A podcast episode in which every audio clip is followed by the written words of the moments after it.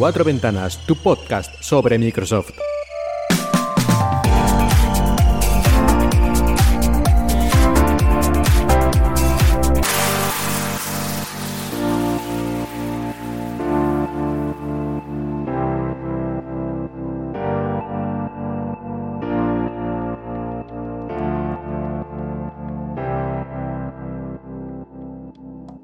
Buenos días y bienvenidos a Cuatro Ventanas. Y empezamos con rumores. Sí, con rumores, porque hay rumores de que se aproxima un evento Surface para presentar nuevo hardware. Y como he dicho, es un rumor, es decir, todavía no hay nada confirmado, así que esto puede que ocurra, puede que no, pero parece que hay ruido y cuando el río suena, agua lleva. Y al parecer lo que tendríamos en esta presentación hipotética sería el Surface Laptop 4, la siguiente iteración del portátil de Microsoft, que según se dice llevaría un procesador AMD Ryzen 4000 y que además sería la primera vez que ofrecería este tipo de procesadores AMD en el modelo de 13 pulgadas y media. Pero aparte de eso, parece ser que a nivel estético el Surface Laptop 4 tendría prácticamente ninguna diferencia con la versión actual. Esto tampoco es algo necesariamente malo, ya que el Surface Laptop 3 tiene bastante buen diseño y ha tenido una buena acogida, así que en principio tampoco es necesario reinventar la rueda cada vez. Y no sé, tal vez nos sorprendan, quién sabe, esto como he dicho es un rumor. También parece que se presentaría en esta conferencia los auriculares Surface Headphone 2 Plus, es decir, una pequeña mejora, una pequeña reversión mejorada de los Surface Headphone 2. Según se dice, serían iguales que los Headphone 2, pero tendrían un accesorio que permitiría conectarlos por cable a los PCs.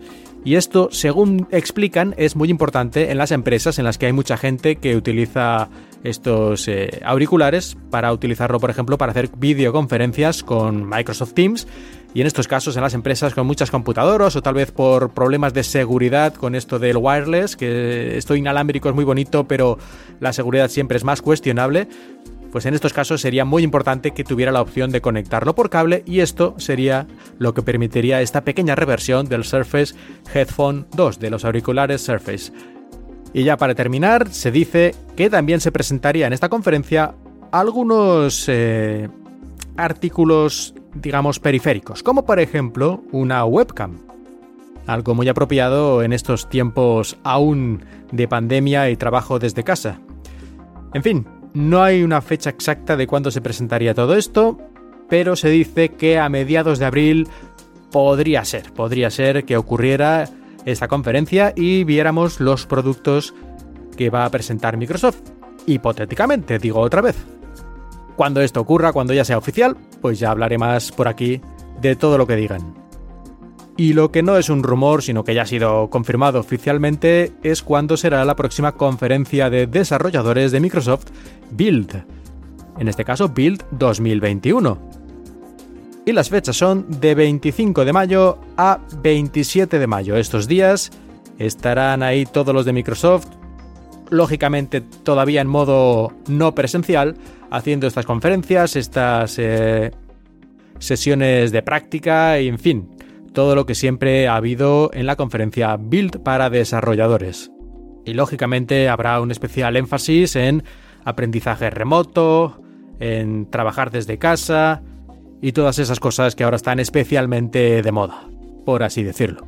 Y hablando de conferencias, hace no tantos años fue cuando Microsoft presentó su casco, su visor de realidad aumentada, HoloLens. Y en su momento, tanto el producto en sí como la propia presentación fueron bastante, bueno, chocantes en el buen sentido.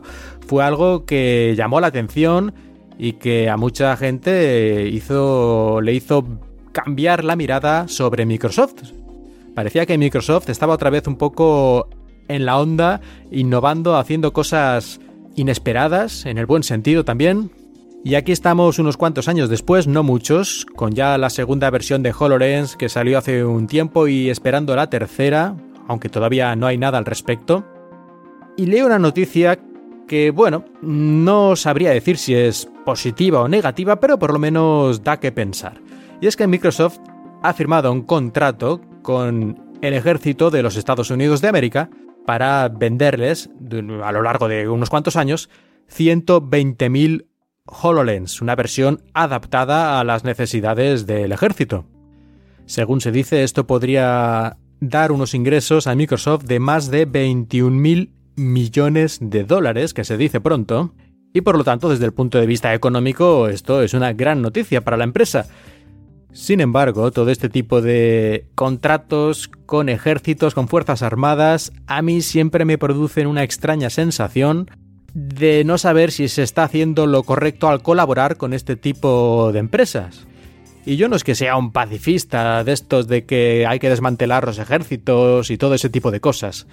Pero ciertamente el ejército de los Estados Unidos precisamente pues ha tenido algunas actuaciones bastante más que polémicas a lo largo de su historia especialmente fuera de sus fronteras, como es normal, y aunque en principio HoloLens no es un arma, y probablemente se utilizará, digamos, para funciones más de ingeniería que otra cosa, es difícil no pensar que tal vez pueda ayudar, pues eso, a lo que hacen los ejércitos, que es matar gente. Y sí, esto puede ser muy maniqueo, populista o como quieras llamarlo. Sí, yo no tengo tampoco, como he dicho, una opinión completamente clara al respecto, pero sí esta duda, esta duda. Y de hecho no es la primera vez que en Estados Unidos, haciendo contratos con el ejército, algunos empleados de grandes empresas como Google se han puesto en pie de guerra diciendo que no les parecía bien que la empresa en la que trabajan y que ellos aman hiciera este tipo de colaboraciones con otra empresa que en este caso se dedica a lo que se dedica, aunque no sea lo único que haga y el ejército también haga cosas muy positivas en ocasiones. Pero la duda ahí está. En fin, que cada uno llegue a sus propias conclusiones si esto si este tipo de contratos se deberían fomentar o no que son muy normales ¿eh? en Estados Unidos y en muchos otros países que las empresas hagan contratos con el gobierno, porque al fin y al cabo es una parte del gobierno. En fin, no sé, ya digo, complicado el tema, pero que vale la pena reflexionar sobre ello.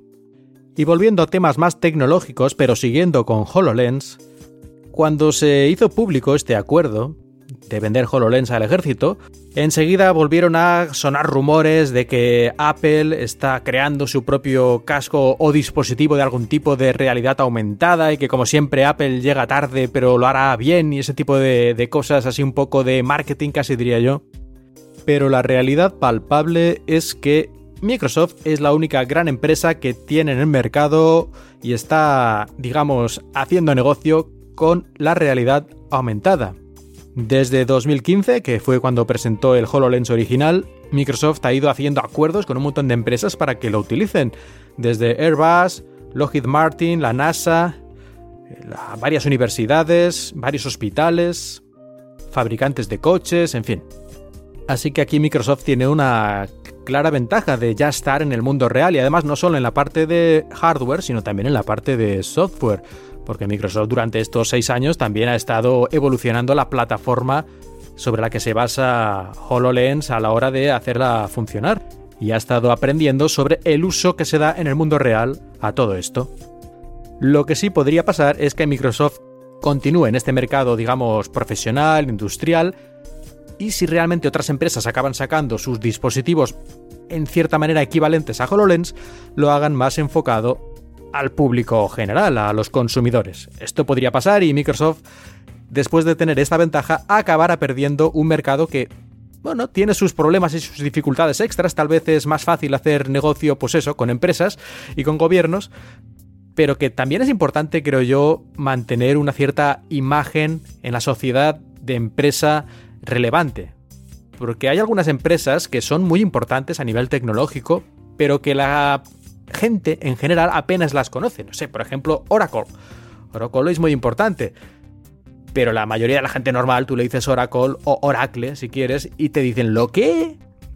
Así que yo creo que sigue teniendo cierta importancia mantener este mindshare, esta imagen mental en la sociedad como empresa relevante e importante, porque eso ayuda tanto a los productos empresariales, porque los empresarios también son gente de la sociedad, gente normal, y tienen que decidir comprar un producto u otro, pues siempre hay más posibilidades de que compren tu producto si les suena, si lo utilizan en casa, si lo utilizan sus hijos, en fin, si les resulta más familiar, que si es una empresa que sí les dicen que es muy importante y muy poderosa, pero que en cierta manera, pues eh, a ellos no les suena de nada, en cierta forma.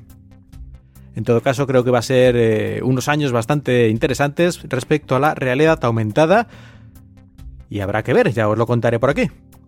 Y al igual que la realidad aumentada es un mercado naciente para Microsoft y creciente, hay otras cosas que están muriendo o ya murieron en realidad, simplemente estamos viendo los últimos coletazos.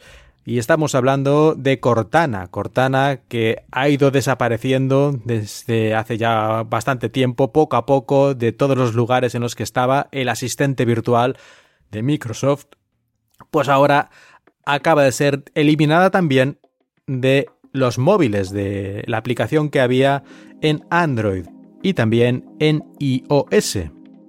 Y también hace unos días se anunció que quitarían o en realidad ya están quitando si actualizas tu altavoz Harman Kardon Invoke, que fue uno de los pocos, si no el único, que tenía integrado la tecnología para acceder a Cortana y responder las preguntas como hacen otros altavoces inteligentes. Pues bueno, el Harman Kardon Invoke, este altavoz inteligente, también está dejando de tener accesible a Cortana. Así que prácticamente nos queda solo en Windows, si no estoy muy equivocado. Y no me extrañaría que también en una temporada acabara siguiendo la suerte de todas sus hermanas en las demás plataformas. Pero vamos terminando con algo más positivo y es que Microsoft Edge, el navegador de Microsoft, está ganando más y más porcentaje de usuarios de mercado. Hace no mucho, hace unos pocos años, tenía menos del 1% del mercado de los navegadores de escritorio. Y sin embargo, las últimas cifras de StatCounter dicen que ha alcanzado ya más del 8% del mercado global de navegadores de escritorio. Y esto ya lo pone por encima incluso de Firefox, uno de los más conocidos. Y si sigue esta progresión, tal vez en unos pocos meses llegue incluso a superar a Safari, el navegador que llevan de serie todos los productos de Apple apenas un 2% lo separa, del 8 al 10% no se va mucho, pues 10% tiene Safari, así que poco le falta a Edge para superarlo. Aunque lógicamente le falta muchísimo para llegar al Google Chrome, que tiene el 67% del mercado. Yo no acabo nunca de entender muy bien por qué Chrome se hizo tan popular y tan rápido, Supongo que tal vez en su momento por las extensiones o porque la gente estaba quemadísima con los móviles, quiero decir, quemadísima con, con el Microsoft Internet Explorer. Bueno, no sé, tampoco voy ahora a meterme a analizar lo que ocurrió. El caso es que Microsoft Edge finalmente parece que está despegando después de tantos cambios, tantas vueltas, cambios del núcleo de renderizado, en fin, todos estos líos que le han ido pasando a lo largo de los años, parece que al menos el resultado está llegando. Y una noticia de regalo, que es que Microsoft está quitando la necesidad de tener el Xbox Live Gold o cualquier otro tipo de suscripción para poder utilizar el Xbox Party Chat. Al igual que ya anunció que iba a quitar la obligación de tener cualquier suscripción para jugar online con cualquier juego en Xbox que sea free to play, como puede ser, por ejemplo, Fortnite. Hasta ahora tenías que tener la suscripción de Xbox Live Gold o Game Pass Ultimate para poder jugar online con cualquier juego de Xbox.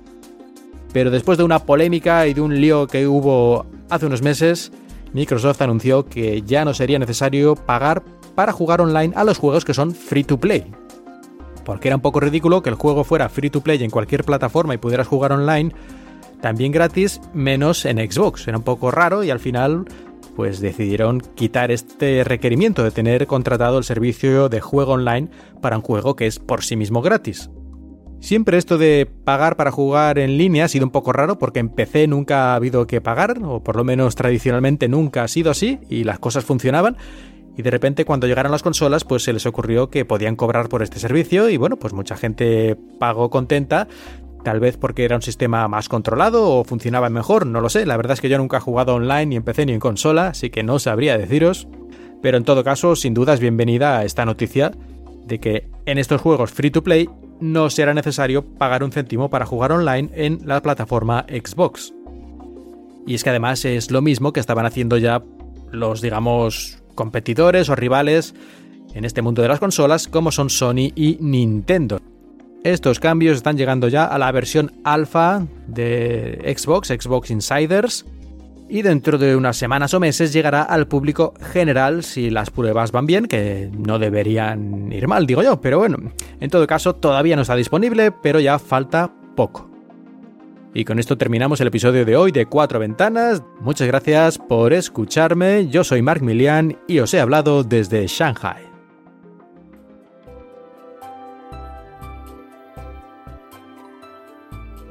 Si tienes cualquier comentario, puedes dejarlo en emilcar.fm o también en Twitter, arroba cuatro ventanas.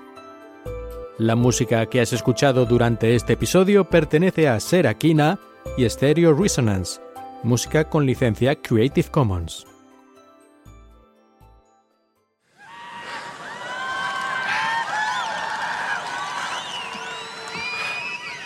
I have four words for you. I love this company. Yeah!